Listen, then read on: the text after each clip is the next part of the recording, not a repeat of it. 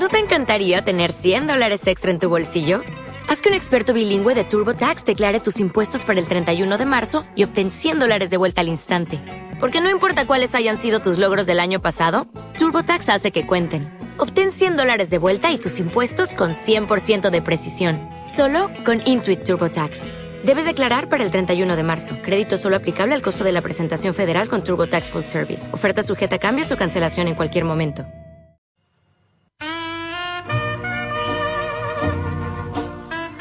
Muy bien, seguimos en tarde, pero seguro y qué divertidas que son algunas pausas, ¿no? Y cómo uno se pone al tanto de algunas cosas entre medio y así le vamos a dar la bienvenida a Juan Vicente. Juan, ¿cómo andas? bien, bien, muchas gracias nuevamente por renovar tácitamente la, invitación. Tácitamente. Fue tácito, Juan, mi disculpa pública. sí, sí, la, no invitación la tomé como decir, bueno, si mientras no haya una, una advertencia que no venga, voy a seguir viniendo. Mi silencio fue como así como... Claro, Exactamente, sí, sí, valió como aceptación.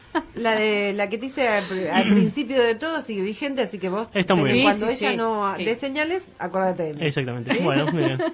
bueno, Juan, hoy, bueno, primero el preludio de Claro, exactamente porque para decantar justamente en, el, el tema, sí, sí, porque la semana pasada hablamos de, artistas y personas ligadas al mundo del espectáculo que tenían acusaciones en su haber vinculadas a temas de acoso sexuales, abusos, violencia en general y eh, hablamos justamente de algunos productores y directores que abusaban de una situación de poder para justamente eh, lograr estos actos, ¿verdad? Lo cual nos lleva a una pequeña reflexión respecto de eh, la desigual relación de poder que existe en el mundo del espectáculo, del cine y de la televisión entre hombres y mujeres, ¿verdad? Hay una cuestión íntimamente ligada al género. Eh, hay una, un test, una técnica muy sencilla que es medio lúdica, ¿no? Por supuesto no es una cuestión seria ni, académica, que se llama el test de Bechdel, que permite evaluar si una guion de película, serie o cómic u otra representación artística cumple con estándares mínimos para evitar la brecha de género. Esto es algo que apareció una vez en un cómic hace, hace en las décadas 80 justamente y consiste en tres pequeñas preguntas que uno debe hacerse cuando está viendo la película, la serie o lo que sea. La primera es, en la película al menos aparecen dos personajes femeninos y tienen nombre. Eso es importante. No lo dice, pero también es importante que tengan nombre los personajes femeninos, ¿no? Sí. Segundo, esos personajes hablan una a la otra en algún momento. Y el tercero es que dicha conversación se trata de algo distinto a un hombre que no está limitado a relaciones románticas, puede ser un hombre, el padre, la familia, lo que ah, sea, pero que no está dando nombre. Esas son tres cosas. Esto que parece muy sencillo, muy pocas películas lo pasan, digamos, de forma satisfactoria. A ver, de Repetimos. Muy pocas películas lo cumplen. Muy pocas películas lo cumplen. O sea, que en la película aparecen al menos dos personajes femeninos que tengan nombres, digamos, que uno puede identificarlos. Que esos personajes hablen en algún momento y que cuando hablen no estén haciéndolo de otro de un hombre, o de alguna cuestión vinculada a un hombre, sea románticamente o no. Claro. es una cuestión muy sencilla. Eh, digamos, eh, esto, si lo analizamos, que es bastante desigual las temáticas que tratan las películas y las ficciones en general, si tomamos en cuenta que un 52% de la población mm. mundial es femenina. Entonces, debería por lo menos haber cierto nivel de, equiparación, en los temas tratados. Pero no, lo cierto es que no. Eh, digamos, eh, no quiere decir esto que una película para superar esta brecha tenga necesariamente que estar protagonizada por mujeres, mm. así como tampoco la presencia o protagonismo femenino garantiza justamente que se cumpla con estos eh, modestos requisitos. si nombramos, por ejemplo, Tom Raider de Angelina Jolie o El Quinto Elemento de, de Mila Jovovich, eh, son personajes femeninos, pero no, no hay un segundo personaje femenino y nunca hablan con otra mujer, digamos, de ningún tema, básicamente. O sea, no existe. Claro, no existe diálogo. No existe diálogo con, con, otra mujer, ¿no? O sea, eso como que reproduce un poquito esta idea de la mujer como damisela puesta en peligro, ¿no? Así como son sometidas a muchas pruebas, como que más o menos tienen que ir eludiendo, como pasa mucho en el género del terror mayormente. Eh, por supuesto, hay películas en las cuales sí puede verse eh, justamente esto y aún así tampoco aporta mucho. O sea, Los Ángeles de Charlie son tres personajes femeninos, hablan de varias cosas entre ellas, pero no aporta tampoco demasiado al rol femenino, digamos, en el cine. Pero por eso no es infalible ese test, pero bien vale la pena como para saltar, digamos, a la reflexión, ¿no? En el mundo geek, digamos, el mundo de lo que es eh, la ciencia ficción, las aventuras, es muy marcado esto, ¿no? Es decir, eh, hay películas en las cuales no hay personajes femeninos mm. o que hay un personaje femenino solamente que no interacciona con otro. Es decir, en el caso de Star Wars, que es una, una saga que por lo menos se disfrutó bastante, en la trilogía inicial, que es lo que dentro quedó con la saga el capítulo 4, 5 y 6, eh, está la princesa Leia únicamente, que tiene un rol fundamental, es la hermana de Luke Skywalker, es, es muy importante, pero no hay otros personajes. No, es que no haya. ella y no hay ninguna otra mujer. No hay mujeres. Uno, ve la película y le llama la atención que no hay mujeres. O sea, aparece alguna en el ejército rebelde, pero no tienen nombre, jamás hablan con la princesa Leia de ningún tema. De hecho, se nota que, están en el ejército por, por la forma del cuerpo, o sea, si no, no te das claro, cuenta sí, sí, por eso, pero casi un rol de extra, ¿verdad? Sí. Eso fue tibiamente, fue modificado en, las primer, en, las, en las precuelas que hicieron después, episodio 1, 2 y 3, apareció algún otro personaje femenino más, muy poquitos, digamos, con nombre, pero muy poco y recién ahora, digamos, con el episodio 7, que ya es tomada la saga, digamos, más por J.J. Abrams y la gente de Disney, son un poquito más inclusivos y empiezan a aparecer personajes femeninos, roles más importantes y varios personajes que interactúan entre ellos de una manera más, eh, más fluida, ¿verdad? Eso eh, también, bueno, da un poco de pauta de que obviamente George Lucas no tenía mucha idea de nada, digamos, más allá de su idea de la aventura y que ciertamente, bueno, es como todo lo que venga del mundo ñoño, como que la mujer no es muy compatible, digamos, no tiene mucha idea de qué es lo que pasa por, por la mente de una mujer, imagínense, George Lucas no hubiera escrito Star Wars de otro modo, ¿no? Eh, el Señor de los Anillos o la trilogía también de, de aventura, del mundo fantástico, hay varios personajes femeninos, pero nunca esos personajes femeninos interactúan entre sí. Es decir, encontramos varios personajes importantes, digamos, en, la trilogía, en las tres películas, pero no vemos momentos de diálogo que se den entre los dos personajes femeninos. O sea, son como personajes independientes que van apareciendo, interactúan, pero nunca hablan entre ellas de ningún tema, digamos, nada. Chiquita, hay. Eh, algo que también se ve, por ejemplo, en una saga bastante más eh, moderna, más orientada al público más juvenil, como es el caso de Harry Potter, en el cual, si bien Hermione es un personaje muy, muy importante, eh, los, casi no interactúa con los otros personajes femeninos.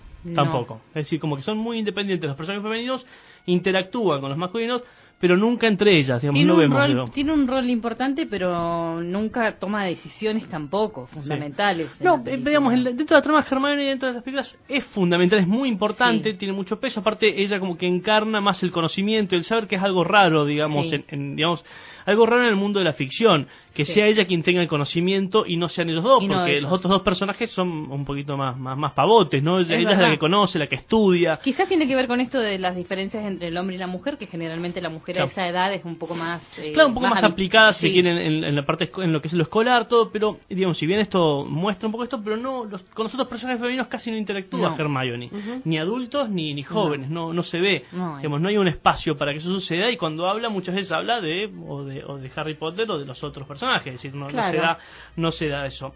Eh, digamos, en, eh, esto también justamente nos plantea, más allá de que insisto que, que esto, digamos, que este test no es infalible, aparte uno advierte que es algo más bien jocoso como para poder hacer pasarlo por un primer tamiz, uno puede hacer un análisis mucho más profundo, ¿verdad?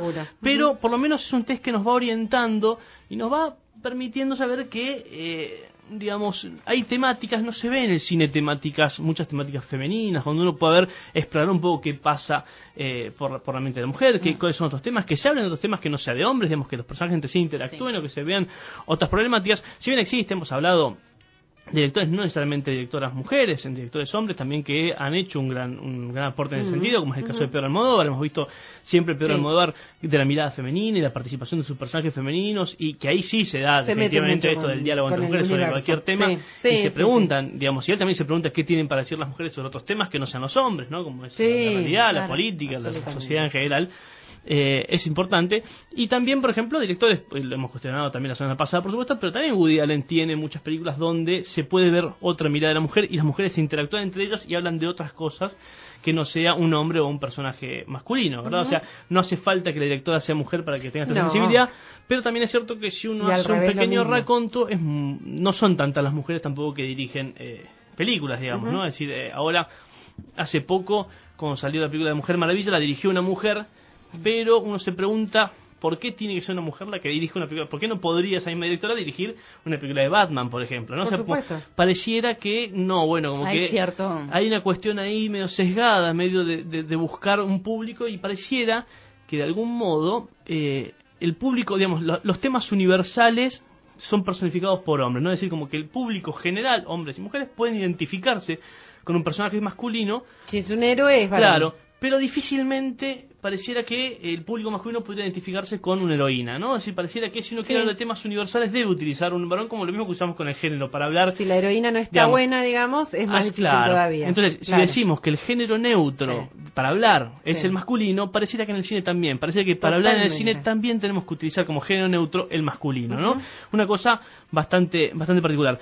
Eh, pareciera que el mundo de las series es un poquito más, eh, digamos, donde uno puede darse más tiempo para, para dialogar, para desarrollar personajes pareciera que hay más espacio para que la mujer tome más preponderancia. Si vemos series de las que están últimamente en boga, es decir, si hablamos por ejemplo de Game of Thrones, Game of Thrones en, la actualidad, la última temporada, quienes dominan la acción son dos mujeres, ¿no? Por un lado la, eh, la reina Cersei, digamos, Cersei Lannister, con todo lo cuestionable que es su forma de manejar el poder, y por otro lado, Daenerys Targaryen con su otra forma, digamos, de... Pero en un punto de vista, digamos, en esa forma, ese, ese mundo tan salvaje, tan violento y tan rudo, en definitiva está hoy en día disputado por dos mujeres, ¿no? Son dos visiones distintas de cómo más o menos se maneja la cosa, pero son dos mujeres y con una lógica bastante femenina las que están, digamos, en disputa actualmente, digamos, en esta, en esta serie que es también, que es por supuesto muy, muy interesante. Eh, lo mismo pasa, creo yo, en House of Cards, es decir, el personaje de Clara Underwood eh, va tomando importancia y la vemos, por supuesto, dialogar con las mujeres. Que también pasa en Game of Thrones, dialogan con otras mujeres, hablan y hablan de política, hablan de poder, hablan de otros temas, digamos que es muy importante. Es decir, en Game of Thrones la vemos a, a, a, ¿cómo es esto? A Daenerys Targaryen, la reina de los dragones, la vemos dialogar con, eh, con, su asistente y hablan de muchos temas, hablan de política, de esclavos, de, cómo piensan las distintas clases, los ricos, los pobres. También lo vemos a Cersei hablando con, con su ex consuegra, que, que se odian, digamos, y no, no porque es la, es la abuela de su, de su ex nuera, eh, con quien se odian y hablan de política y hablan de, cómo conquistar y dominar el, el, mundo, digamos, ya hablan temas de, de, interés y hablan desde otro punto de vista, igual que, que en House of Cards, Claire Underwood habla con, con su asistente de prensa, que es, eh, ¿cómo es esto?, Nip Campbell, sobre el, sobre el poder, e incluso habla con su madre de temas de política que si bien, por supuesto, incluyen... Y con otras primeras damas también. Con otras primeras damas también, con, la, con la secretaria de, de Estado. Sí y vemos como que hay un avance, digamos, una cuestión más interesante ahí, digamos, de poder ver a la mujer en otro rol de otra forma. Una de mis series favoritas, que es Mad Men, si bien muestra uno de los mundos que más machistas que puede existir, que es el de la publicidad, y más, si hablamos de publicidad de década 60, es una, serie que no es machista, pese a que los personajes lo son. Ese es un gran mérito de la serie, porque los personajes son machistas, ah, son tipos de la década de 60, que son... Pero la serie no. Pero la serie no lo es, porque los personajes más, digamos, más inteligentes, o que ponemos que encuentran una solución, una, una salida mucho más inteligente en la trama son las mujeres. Es decir, las mujeres logran hacer con el poco espacio que se les da algo muy importante y cuando termina, por lo menos la séptima temporada de Mad Men, que es la última, vemos que quienes más han logrado un, algo sustentable han sido los, personajes femeninos de la ah, serie, que actúan de una forma mucho más inteligente y razonable de la que actúan los hombres. O sea, es una serie que si bien muestra personajes que son machistas en su mayoría, pues son hombres de su época, no son tipos de la del 60, Unidos, blancos, eh, qué sé yo, cristianos de, clase media, son todos machistas, digamos, pero muestra personajes femeninos muy muy buenos, muy completos, muy eh, digamos que, tienen mucho para dar de sí y que efectivamente la, trama los va siguiendo y va viendo cómo van logrando y conquistando en ese mundo de hombres de una forma muy muy inteligente. Eh, para destacar un caso de inusitada misoginia, digamos, en el mundo del cine del último tiempo, es lo que sucedió en el año 2016, lo que fue así, con el estreno de la película de Los Cazafantasmas, la, el reboot se llama realmente cuando es el reinicio de una saga, eh, porque no es una continuidad, no es una remake tampoco, porque no son los mismos personajes ni la misma historia, cuando eh, el director eh, de la película, justamente, que, que es, no recuerdo el nombre ahora, ah, Paul Fake, que venía a hacer cosas muy muy buenas, es decir, venía a hacer la serie Freak and Geeks, hizo también las películas de, de, La boda de mi mejor amiga, hizo también la película Spy y, otras películas más. Él cuando le dan para hacer la película y le confirman que bueno no va a contar con nadie del casting original por lo menos para hacer la película así para algún cameo alguna cosa él dijo, bueno, ¿quiénes son las personas más graciosas que conozco? Entonces empezó a buscar y terminó convocando casi sin quererlo a, eh, ¿cómo se esto? Jenny McCarthy, eh, no, Jenny, eh, perdón, me equivoqué el nombre, perdón, es Melissa McCarthy, Kristen Wiig eh, y Kate McKinnon, que son eh, tres actrices muy, muy talentosas. Sí. Y él la dice, bueno, son las personas más graciosas que conozco yo, digamos. Entonces, si tengo que, emular a este, a este grupo cómico que eran los Cazafantasmas, el tipo buscó estas pibas. Está claro e hizo una versión femenina de, de, de Los Cazafantasmas. Mira. Esto provocó una reacción inusitada del público que, digamos, rechazaba absolutamente que esto pudiera ser digamos, como que estaban faltando a la tradición de Cazafantasma. Eh, quiero que la estamos hablando de Cazafantasma, estamos hablando del padrino. O sea, no hicimos el padrino con una mujer, hicimos los Cazafantasma, que es una comedionga que si bien eh, puede uno decir, bueno, que emotivamente puede producir cierta cierta cuestión, cierta reminiscencia de los 80, no es una buena película, no es una obra de arte, no es, digamos, nada, es una comedionga divertida, ocurrente, digamos, pero que no, no es una joya, una gema que requiera de nuestro, Es un clásico, nada más. Es un clásico y hasta por ahí nomás, digamos, un clásico de la comedia, que está bien, pero no, insisto, no es el padrino, no agarraron y hicieron Star Wars con, con, con, con, títeres, ¿no? Hicieron la Casa Fantasma, pero iniciando la nuevo con mujeres. Provocó una reacción, digamos, incluso en algunas redes sociales, que llamaban a boicotear la película. ¿Eh? eh tuvo la, ¿Por qué? porque era protagonizada por, mujeres. por mujeres. Sí. Ah, qué mal. Los insultos hacia las personas, hacia los personajes femeninos de la película dan cuenta que evidentemente hay una gran misoginia, digamos, porque realmente era preguntarse qué hace, qué tienen que hacer estas, estas minas de, de Saturday Night Live cuando Dan Aykroyd eh, eh, y como esto Bill Murray hicieron la película salieron de Saturday Night Live o sea eran personajes de televisión que terminaron haciendo la película en el 84 digamos es la, el mismo recorrido que hicieron estas actrices pero generó esta reacción. La cuando subieron al, a YouTube el cómo es esto el tráiler de la película fue el que más visiones negativas tuvo en el tiempo que se presentó fue un récord, digamos, de los trailers que se subieron a YouTube en la historia. El que más votos negativos tuvo en menos tiempo fue esta película ya también es una película divertida. Yo la vi, la vi hace poco, digamos, por, no, no, no, no me, nunca me interesó ni el caso fantasma original, yo sé con lo cual la remake tampoco me interesaba mucho, pero la vi porque me había generado esta, este ruido, digamos, ¿no? Digamos, ¿por qué tanto? O sea, aparte porque eh, Melissa McCarthy y Kristen Wiig me parecen sumamente graciosas, son, son, realmente las sigo mucho las películas. Claro, por ahí si los cazafantasmas eh, se lanzaban con las mm. actrices y nada más, y no había una original, no pasaba nada. Claro, no, había sido una película pero no, había como una ofensa, digamos, ahí. y aparte, por cierto, Dan Aykroyd y, y, incluso Bill Murray trabajan en la película, hacen un pequeño papel, digamos, eh, ellos están por aprobada la película porque no, no, no, se sintieron ofendidos. Y justamente, bueno, tuvo esta, esta reacción de cierta parte del público, pero la película no es mala, es una buena película, de hecho, le fue más o menos bien eh, la película en, en, la, en la taquilla, con lo cual bien podría haber una segunda parte de la película, más allá de esta reacción inusitada, ¿no? Pero vemos como ciertas cuestiones siguen tocando cierta sensibilidad y sigue habiendo como una, un desfasaje en estas miradas, ¿no? Bueno, hasta ahí llegamos, entonces.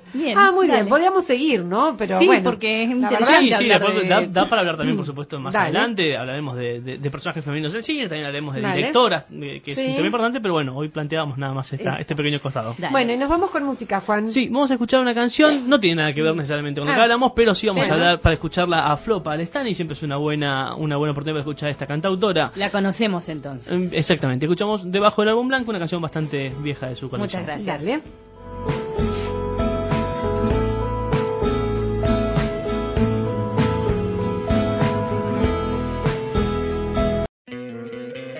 ¿No te encantaría tener 100 dólares extra en tu bolsillo? Haz que un experto bilingüe de TurboTax declare tus impuestos para el 31 de marzo y obtén 100 dólares de vuelta al instante. Porque no importa cuáles hayan sido tus logros del año pasado, TurboTax hace que cuenten. Obtén 100 dólares de vuelta y tus impuestos con 100% de precisión Solo con Intuit TurboTax. Debes declarar para el 31 de marzo. Crédito solo aplicable al costo de la presentación federal con TurboTax Full Service. Oferta sujeta a cambios o cancelación en cualquier momento.